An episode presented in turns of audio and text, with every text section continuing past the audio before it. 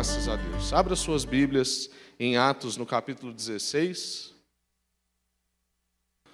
E nós estamos falando né, sobre famílias, ah, e na série da reforma, cada família que nós estamos falando aqui está significando uma das solas, das cinco solas que nós temos na reforma protestante. E hoje, a sola que nós vamos ver é sola escritura que é somente a palavra de Deus, somente a Escritura, e para isso eu quero conversar um pouquinho sobre a família de Timóteo, o qual tem duas cartas com o nome dele nas Escrituras, que o apóstolo Paulo escreveu com tanto afeto, com tantas orientações, ah, com tanto amor.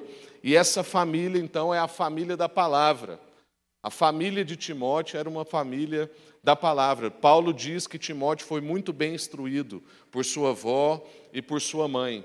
E a gente vai ler aqui alguns textos de Atos e de 2 Timóteo que vai ajudar a gente a perceber isso que nós estamos falando. Mas antes eu queria só te contar um dado impressionante que eu soube lá na Espanha. A Espanha é o país com maior índice de idosos do mundo. Nós estamos caminhando para inverter a taxa de idoso mais rápido do mundo. Em breve, o Brasil será o país com maior índice de idosos do mundo. Mas hoje a Espanha é o país com maior índice de idosos do mundo. E lá tem um fenômeno: idosos morrem e demoram quatro a seis meses para ser encontrados nas suas casas. Aquilo começa a ficar fedido e tal, quando o povo vai perceber, está lá um idoso morto na sua casa. E isso, irmãos, é um problema de cultura familiar. Isso é um problema de gente que está perdendo o entendimento de família. Isso é a compreensão nossa, de pessoas que, que vão rodando a sua vida por desempenho, por competência, gente que vai colocando a praticidade da vida. Então, esses idosos são idosos ricos, geralmente, que colocam as suas contas em débito automático. Então, ele morre e ninguém percebe. As contas continuam sendo pagas, as coisas estão acontecendo, os filhos não dá falta, porque ninguém ligou cobrando, aconteceu nenhuma notícia, provavelmente os filhos não visitam. E demora lá quatro a seis meses para descobrir um idoso morto no seu lar. Isso, irmãos, revela a desvalorização das famílias e a alta valorização na competência, no dinheiro, nas habilidades.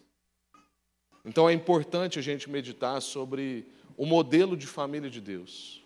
Família que é funda fundamentada na palavra de Deus. Esse texto de Atos 16, do verso 1 ao 3, e você deixa sua Bíblia aberta que a gente vai usar ela bastante, graças a Deus. O texto diz: chegou a Derbe e depois a Listra. Então, Paulo está viajando e ele chegou a Derbe e depois a Listra, onde vivia um discípulo chamado Timóteo. A sua mãe era judia, convertida, e o seu pai era grego. Os irmãos de Listra e Icônio davam bom testemunho dele. Paulo, querendo levá-lo na viagem, circuncidou por causa dos judeus que viviam naquela região, pois todos sabiam que o seu pai era grego. Avança aí para 2 Timóteo, está para frente.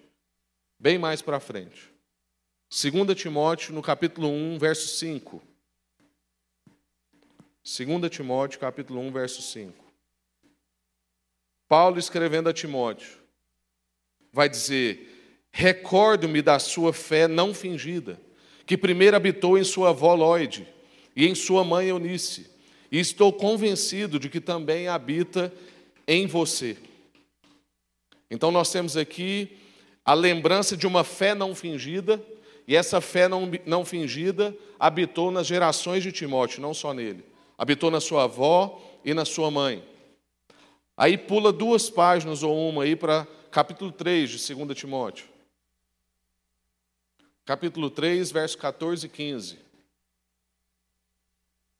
Quanto a você, porém, permaneça nas coisas que aprendeu e das quais tem convicção, pois você sabe de quem o aprendeu. Porque desde criança você conhece as sagradas letras, que são capazes de torná-lo sábio para a salvação mediante a fé em Cristo Jesus. Amém. Vamos orar.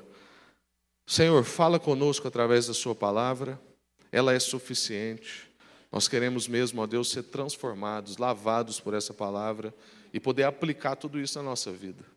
Nós queremos formar um povo, ó Deus, que revela a Sua vontade, o seu amor, que revela quem o Senhor é. Nós queremos, ó Deus, criar uma cultura de família no nosso meio. Nós não queremos que os nossos idosos sejam encontrados em casa depois de quatro meses de falecidos. Nós não queremos que os nossos filhos nos abandonem. Nós não queremos, ó Deus, que os nossos lares estejam vazios. Nós não queremos, ó Pai, que cada um coma em cada cômodo da casa. Nós queremos pôr a mesa, nós queremos a conversa, nós queremos o encontro. Então, ó Deus, transforma-nos pela palavra e convence-nos daquilo que nós precisamos ser convencidos para a gente causar mudanças drásticas na nossa vida e ser transformados pelo Senhor em nome de Jesus. Amém. Graças a Deus. Irmãos, então o contexto desses três textos que nós lemos está falando de Timóteo e de sua família. E Lloyd, que era sua avó, recebeu de Deus um presente, que era o presente da maternidade com a sua filha Eunice. E a gente vê então que a Lloyd foi uma mulher bem-aventurada, uma mulher sábia, uma mulher inteligente, porque ela viu o filho dos seus filhos. Provérbios diz que a glória de um pai está em ver os filhos dos seus filhos. Então ali está a coroa da sabedoria. Até existe esse termo em algumas versões. A coroa de um pai está em ver os filhos dos seus filhos. Por quê? Porque fazer um filho pode ser um resultado da nossa força e da nossa competência. A gente vai ver isso um pouquinho mais para frente. Então eu tenho uma potência, uma capacidade, a minha esposa também tem, um amplificadorzinho dentro dela, que eu entrego lá alguma, alguns ml de espermatozoide e ela me devolve 3,5 kg de gente. E a concepção pode ser feita em torno de 30 segundos. Mas o que Deus está dizendo para nós é que para ser coroado um pai, a glória de um pai está em caminhar uma vida inteira para formar uma pessoa. E Eunice foi essa mulher que não só viu a sua. aliás, Lloyd foi essa mulher que não só viu a sua filha Eunice, mas ela também viu os filhos dos seus filhos. Ela viu Timóteo. Lloyd não somente gerou então essa filha, mas ela formou uma mãe com os mesmos princípios e os mesmos valores. E as circunstâncias dessas mulheres não desviaram elas da sua missão como mães, como sacerdotisas desse lar. Provavelmente, irmãos, elas enfrentaram muitas resistências em casa, porque não se dá notícia dos maridos dessas mulheres. Não dizem que esses maridos também colaboravam no ensino dessas crianças, compartilhavam a sua fé. Provavelmente elas enfrentaram resistência, mas mesmo assim elas persistiram. E aí qual o resultado dessa persistência, dessa constância, dessa fé, dessa ousadia? O resultado disso é Timóteo um homem jovem, do qual tem duas cartas com o próprio nome nas Sagradas Escrituras, que já perseveram há mais de dois mil anos. Cartas recheadas de afeto, de elogios e de recomendações pelo homem que, depois de Jesus, é um dos homens que a gente mais admira e mais compartilha na história da igreja. Então, essa perseverança, essa persistência, essa consciência na formação de uma pessoa fez para nós um homem como esse homem chamado Timóteo. E a gente vai ver que essa família da palavra, segundo o que a gente leu, tem três características. A primeira é que ela tem uma fé sem fingimento. Então, lá no texto que a gente leu de 2 Timóteo, no capítulo 1, diz: Recordo-me da sua fé não fingida. E que não era só sua, que primeiro habitou na sua avó, habitou na sua mãe, e estou convencido que habita também em você. A segunda característica dessa família da palavra é a palavra de Deus no centro do lar. Porque depois Paulo também vai dizer que desde criança Timóteo foi formado nas sagradas escrituras, nas sagradas letras, como diz aí na versão que nós lemos. E a última característica então dessa família da palavra é que ela tem testemunho de vida. Vendo a sua avó e a sua mãe, Timóteo se inspirou e também foi agora inspiração para outras pessoas. Então nós temos uma fé sem fingimento, a palavra de Deus no centro do lar e uma vida de testemunho. Não só um momento de testemunho, mas uma vida inteira, formando então a filha e depois formando o seu neto. Irmãos, tem estatísticas que dizem, o, pastor Ricardo Barbosa compartilhou sobre isso há pouco tempo, uma estatística feita no Canadá e nos Estados Unidos sobre a evasão de jovens e adolescentes nessa faixa etária das suas igrejas. E pasmem, o índice é a cada 10, 7 saem. É de 70% de evasão. Ou seja, a cada 10 adolescentes na igreja, só ficam três. E eu fiquei muito curioso para entender o porquê disso, porque para mim só a estatística não vale. A estatística é uma estatística que me deixa pessimista. Então, poxa vida. Eu quero saber o motivo, por que esses adolescentes e esses jovens estão saindo das suas igrejas. E sabe qual é o motivo? Incoerência dos pais. Eles percebem uma fé fingida. Quando eles olham para os pais deles, eles percebem que o comportamento, o tom de voz, o trato é um no domingo e é outro durante a semana.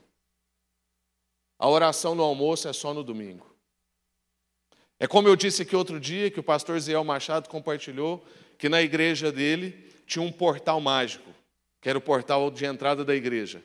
Que muitas vezes eles iam para a igreja quebrando pau dentro do carro, e quando eles passavam naquele portal, ficava tudo bem. Ele falava assim: Meu Deus, ele dizia que tinha dia durante a semana que o trem na casa dele estava tão quente que ele falava assim: pai, mãe, vamos lá naquele portal da igreja. Uma fé fingida, uma fé incoerente. Irmãos, as crianças percebem se a gente realmente acredita naquilo que a gente fala. Elas notam se o nosso comportamento na igreja é o mesmo dentro de casa. E a gente precisa entender que a fé é o escudo espiritual que protege a família. É por isso que a fé não pode ser fingida.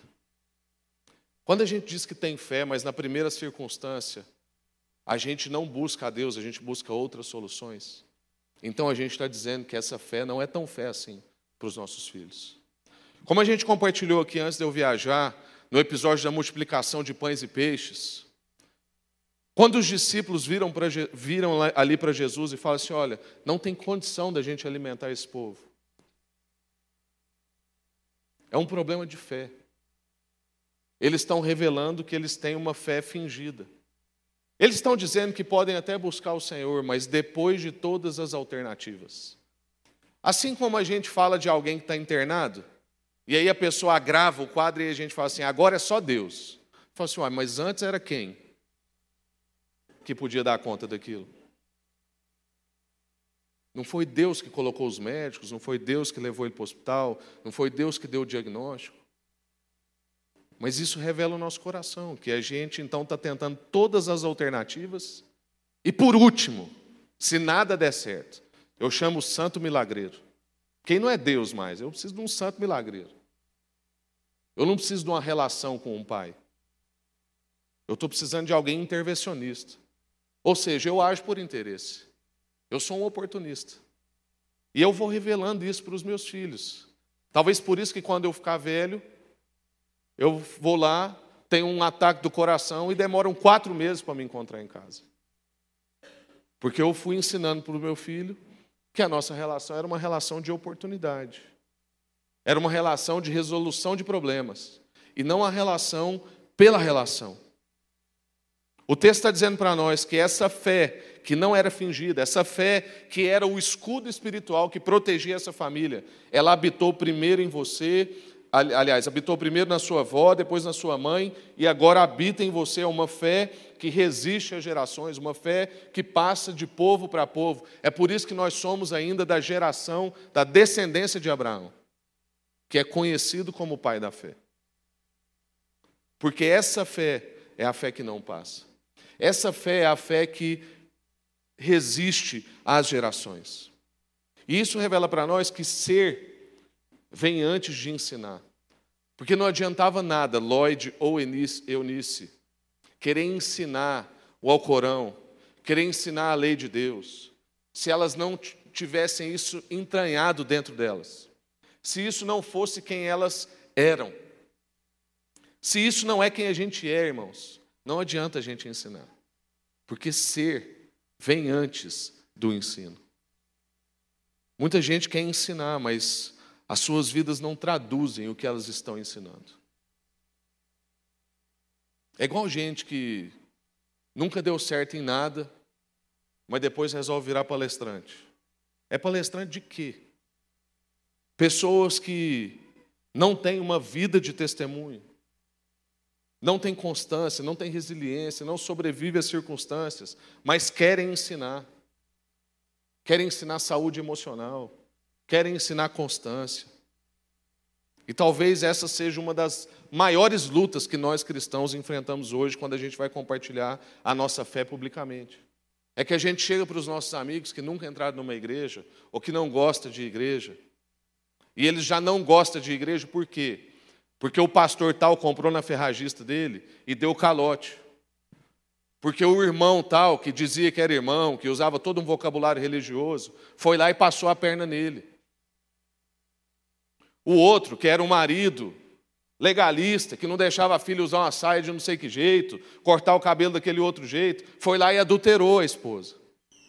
Mas quer ensinar, quer usar jargões religiosos, mas tem uma fé fingida. E a gente então pega essas pessoas na rua e é uma porta difícil de atravessar. Porque nós estamos ali tentando compartilhar a vida mas elas já foram muito frustradas por gente que não eram, mas queria ensinar. Gente que não tinha isso dentro, mas queria transparecer.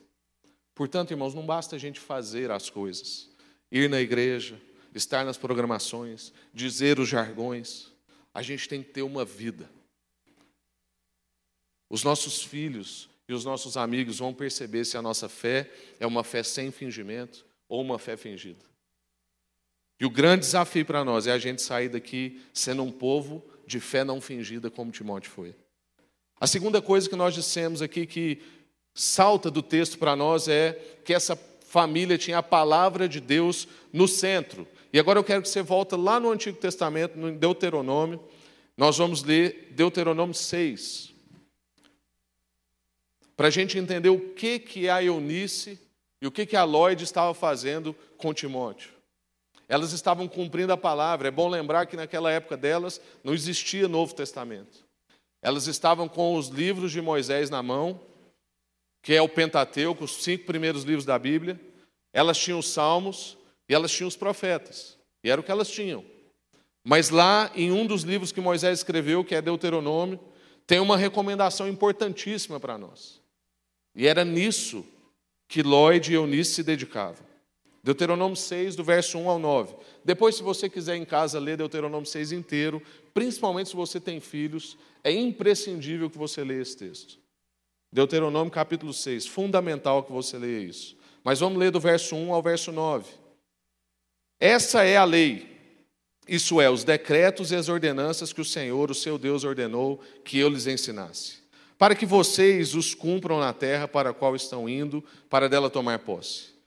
Desse modo, vocês, mas não só vocês, os seus filhos e os seus netos temerão ao Senhor, o seu Deus, e obedecerão a todos os seus decretos e mandamentos, que eu lhes ordeno todos os dias da sua vida, para que tenham vida longa. Ouça e obedeça, ó Israel, povo de Deus. Assim, tudo lhe irá bem e você será muito numeroso numa terra onde mana leite e mel, como lhe prometeu o Senhor, o Deus dos seus antepassados. Ouça, ó Israel, o Senhor, o seu Deus, é o único Deus. Ame o Senhor, o seu Deus, de todo o seu coração, de toda a sua alma, com todas as suas forças. Que todas essas palavras que hoje eu lhe ordeno estejam no seu coração. Ensine-as com persistência aos seus filhos Converse sobre elas quando estiver sentado em casa, quando estiver andando pelo caminho, quando se deitar e quando se levantar. Amarre-as como um sinal nos braços e prenda-as na sua testa. Escreva-as nos batentes das portas das suas casas e nos seus portões. Só o texto já é uma pregação. E isso diz também sobre nós, essa importância da gente ter a palavra no centro da nossa casa. Por quê? Porque ultimamente a gente está ficando muito distraído em relação às Escrituras. Nós temos tantos artifícios, existem tantas pregações no YouTube, nos podcasts, Existem tantos materiais didáticos, existem tantos livros outros que não a Bíblia, que muitas vezes, quando a gente pede para abrir a Bíblia aqui antes da pregação, tem gente que não se esforça em abrir, ou abre e não se esforça em ler. Por quê? Porque acha que vai vir alguma coisa maior de algum homem. Porque acha que o que vai vir do homem é mais poderoso e mais profundo do que o está escrito. E isso, irmãos, infelizmente, é um cumprimento da palavra de Deus que também está em Timóteo. Quando Paulo exorta Timóteo dizendo que nos últimos dias as pessoas teriam coceira nos ouvidos. Elas iam querer ouvir sem parar, mas elas iam procurar coisas que são agradáveis a elas para ouvir. O que a gente tem hoje é isso. Peguei um metrô lá em Londres com o Marcão para a gente encontrar com o Flávio. E eu reparei que 100% das pessoas do metrô estavam com fone de ouvido. Para não falar 100%, tinha uma senhora sentada com o jornal aberto, e a idade dela dizia por que ela estava com o jornal aberto. E todos os outros que estavam dentro do metrô estavam com fone. Porque a gente está com coceira nos ouvidos, procurando ouvir aquilo que nos agrada. E com a expectativa de que quem vai falar tem algo mais profundo para dizer do que a própria, a própria palavra de Deus. Ter essa palavra no centro, colocar ela escrita nos portais da casa, pendurar isso nos braços, falar sobre isso quando a gente estiver andando, quando a gente levantar, quando a gente sentar. Esse verso 7 que a gente leu agora vai, vai dar para nós as instruções de Deus e que foram seguidas por Lloyd, para ela poder conduzir o seu filho nos caminhos do Senhor. A palavra de Deus, no centro do lar de Lloyd, produziu um homem como Timóteo. E nesse lugar, na casa, ao redor da mesa, é lá onde a gente vai falar do amor do nosso Deus. E a gente vai falar sentado, a gente vai falar andando pelo caminho, e a gente vai falar quando estiver deitando e quando estiver levantando. Crie rituais com seus filhos. Crie memoriais com a sua família. Ontem foi, anteontem foi aniversário do Vitinho, ontem a minha mãe quis fazer um churrasco para ele lá na casa dela, e ele ganhou um monte de presente. Um monte, um monte de lembranças, como a gente diz aqui. Mas alguns daqueles presentes foram memoriais. Por quê? Porque a pessoa não simplesmente deu o presente para ele. Há uma relação de afeto. Foi um presente intencional, algo que o Vitinho já está pedindo há muito tempo para aquela pessoa. Tem todo um contexto. Não encha a vida dos seus filhos e da sua família de várias lembrancinhas. Faça marcos, memoriais. Irmãos, eu viajei 21 dias com a bagagem de mão, então vocês imaginam o meu sofrimento. Não podia trazer presente para ninguém, não podia levar, queria levar um presentinho para o Marcão e para a Roberta, não tinha jeito. Mas aí lá na praia eu vi três pedrinhas e os meninos ficaram zoando comigo. Ah, não, Pijão, não acredito que você vai levar pedrinha. Eu falei, eu vou. Porque na hora que eu vi, eu lembrei do Vitinho. Eu falei, eu vou levar essas pedrinhas e nós vamos fazer um memorial. Dessa viagem, desse momento. E eu levei, uma delas é uma pedrinha azul, que tem um monte de risquinho branco. Eu nunca tinha visto uma pedrinha daquela. Estão vendo que eu sou meio doente, negócio de pedra. Bom, cada um tem as suas. E aí eu cheguei lá em casa e dei um carrinho para ele que a gente comprou lá, da, do Hot Wheels e ele amou e tal. Depois que entreguei lá o carrinho, tinha um outro negocinho lá que eu esqueci agora. Aí, um dia depois, eu falei assim: filho, agora o papai quer te mostrar um negócio que eu trouxe, pensando em você. Lembrei de você, eu estava lá na praia, aí mostrei a foto do lugar para ele, mostrei o chão de pedra, falei com ele que a gente viveu muita coisa em Deus lá, e que aí eu lembrei, queria marcar esse momento na nossa vida. Meu filho só tem quatro anos, aí a Ana fica brigando comigo, fala assim, você conversa com o menino como se ele fosse um adulto. Fala assim, ah, ele se vira com isso, ele absorve o tanto que ele der conta. Eu não vou subestimar ele, vai que ele entende tudo, né?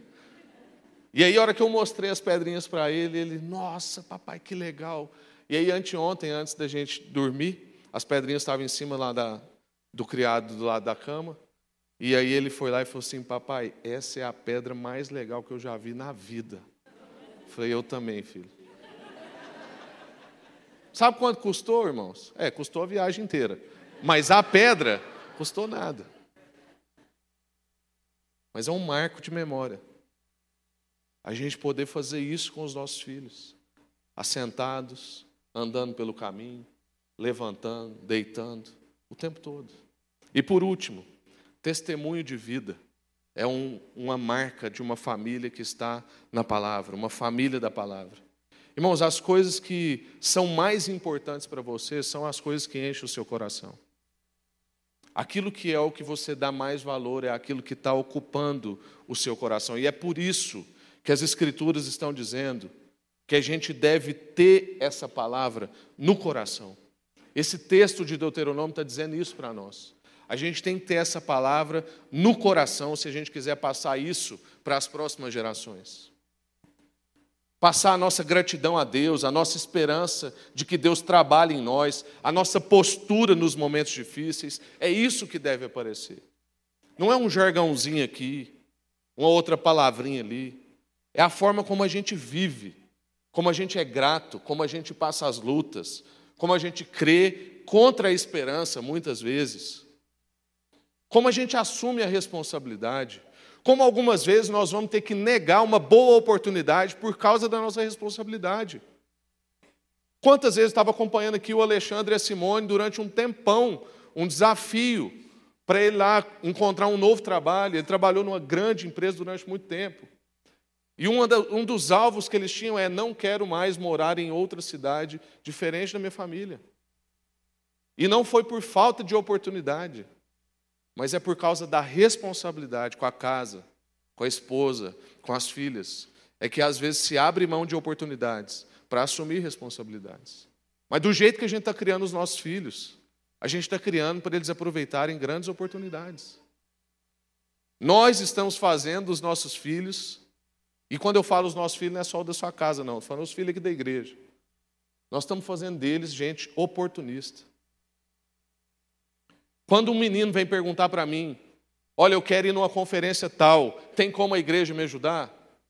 Agora eu não pergunto mais qual é o tema da conferência, onde é a conferência, eu pergunto quem você vai encontrar lá. Não, eu tenho uns amigos que eu queria encontrar, queria rever, então nós vamos fazer um trabalho para a gente junto conseguir te levar para lá.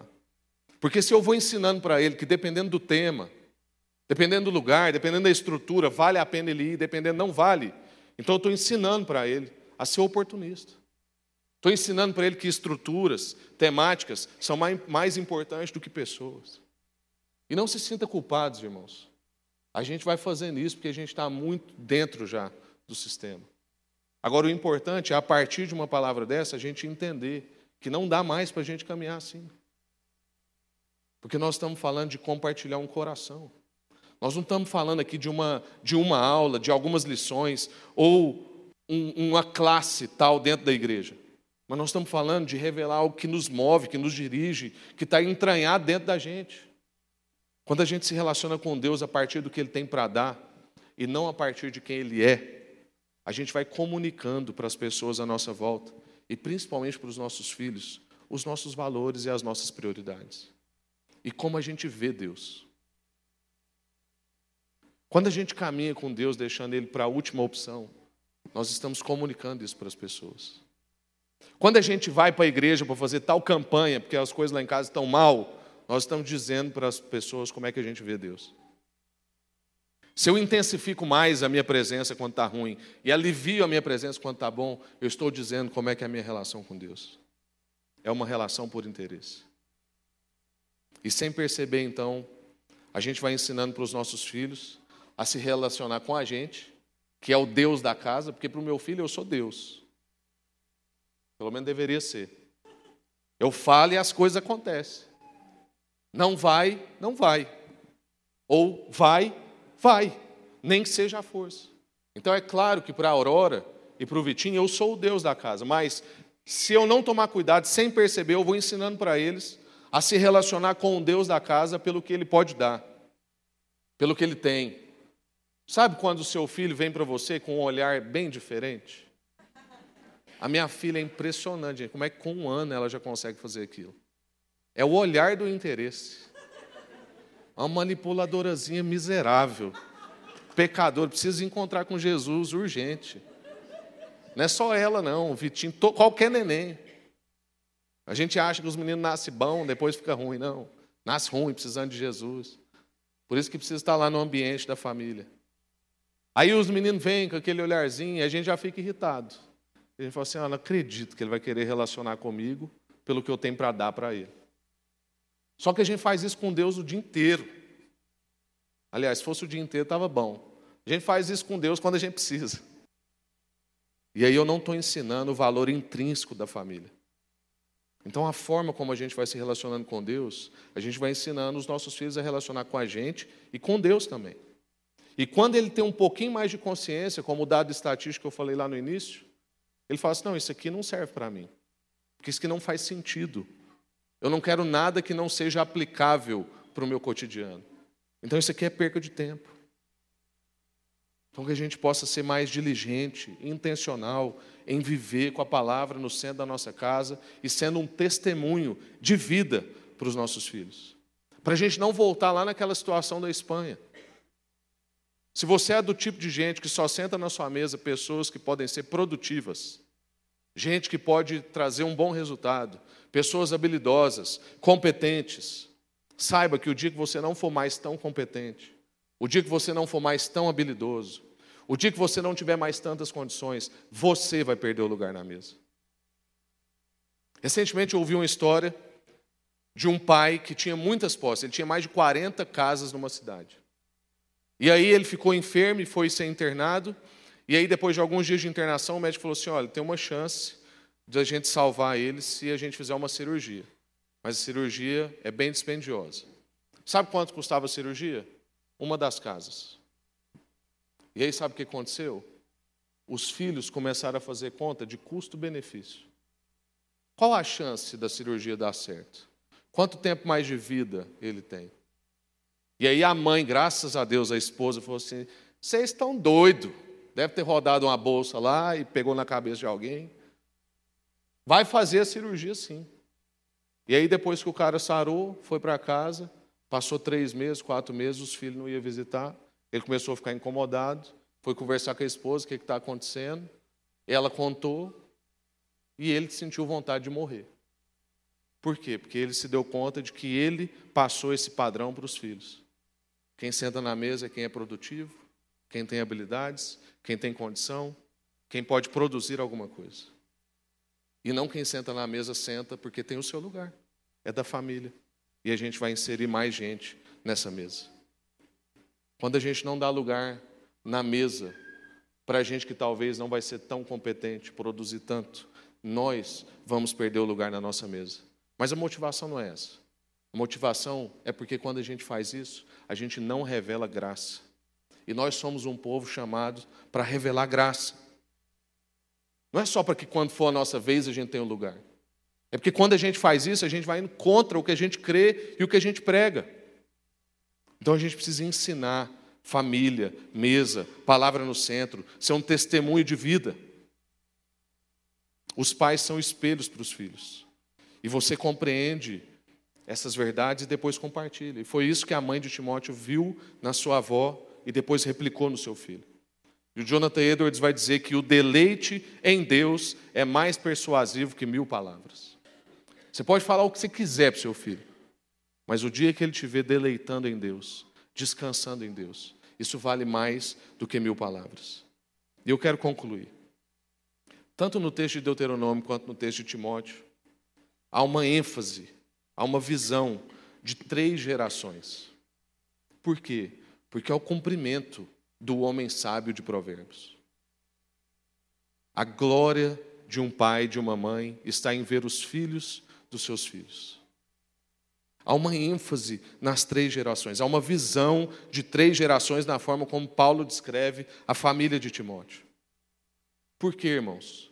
Porque, como a gente disse no início, conceber um filho precisa de 30 segundos. Mas para formar uma pessoa, para formar um pai, para formar uma mãe, é um processo de uma vida toda. E é por isso que a gente precisa estar focado se nós estamos investindo o suficiente na vida dos nossos filhos para eles não serem eternos filhos, mas para eles serem pais e mães. Se nós estamos construindo um tipo de gente madura que vai assumir responsabilidade, que vai abrir mão de algumas oportunidades para assumir responsabilidades. Nós estamos casando cada vez mais tarde, porque estamos querendo aproveitar todas as oportunidades, para depois assumir responsabilidades. E isso faz de nós gente oportunista depois no casamento. E quando aparece uma oportunidade melhor, a gente flerta com ela. Uma oportunidade mais bonita, uma oportunidade mais jovem, uma oportunidade mais rica, Aí eu vou lá e flerto com ela. Por quê? Porque eu fui um oportunista a vida inteira. A Bíblia forma uma construção interior, irmãos. Então a gente vai continuar investindo tempo nas construções exteriores, ou nós vamos investir tempo e energia na construção interior? Formar um coração, formar um pai e formar uma mãe. A família da palavra, então, tem uma fé sem fingimento, a palavra no centro do lar, e o testemunho de uma vida. Amém? Graças a Deus. Vamos orar. Senhor, nós queremos ser a família da palavra, em nome de Jesus. Que nós sejamos um sinal, Deus, um sinal como igreja, um sinal na cidade, um sinal no país, um sinal, um sinal no mundo, de um povo que vive segundo a Sua palavra, um povo que tem uma fé não fingida, um povo que tem a palavra no centro do lar, que não deixa isso a cargo da instituição religiosa, que não deixa isso a cargo da escola, mas que a própria família forma os filhos, os parentes, os amigos, com a palavra de Deus no centro do lar. E que nós também, ó Deus, tenhamos um testemunho de vida.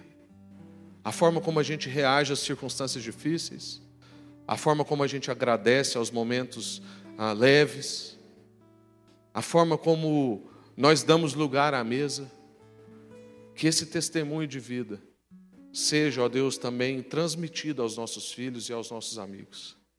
Queremos ser, Deus, essa família da palavra. Faz isso conosco, que a gente tome decisões hoje necessárias para isso. Que a gente mexa em rotinas. Que a gente assuma, ó Deus, uma fé sem fingimento. Que a gente, ó Deus, encontre momentos na nossa casa para inserir a palavra de maneiras informais, mas em colocando ali, ó Deus, inculcando princípios e valores. E que a gente se esforce em ter mesmo um testemunho de vida em nome de Jesus. Amém. Graças a Deus.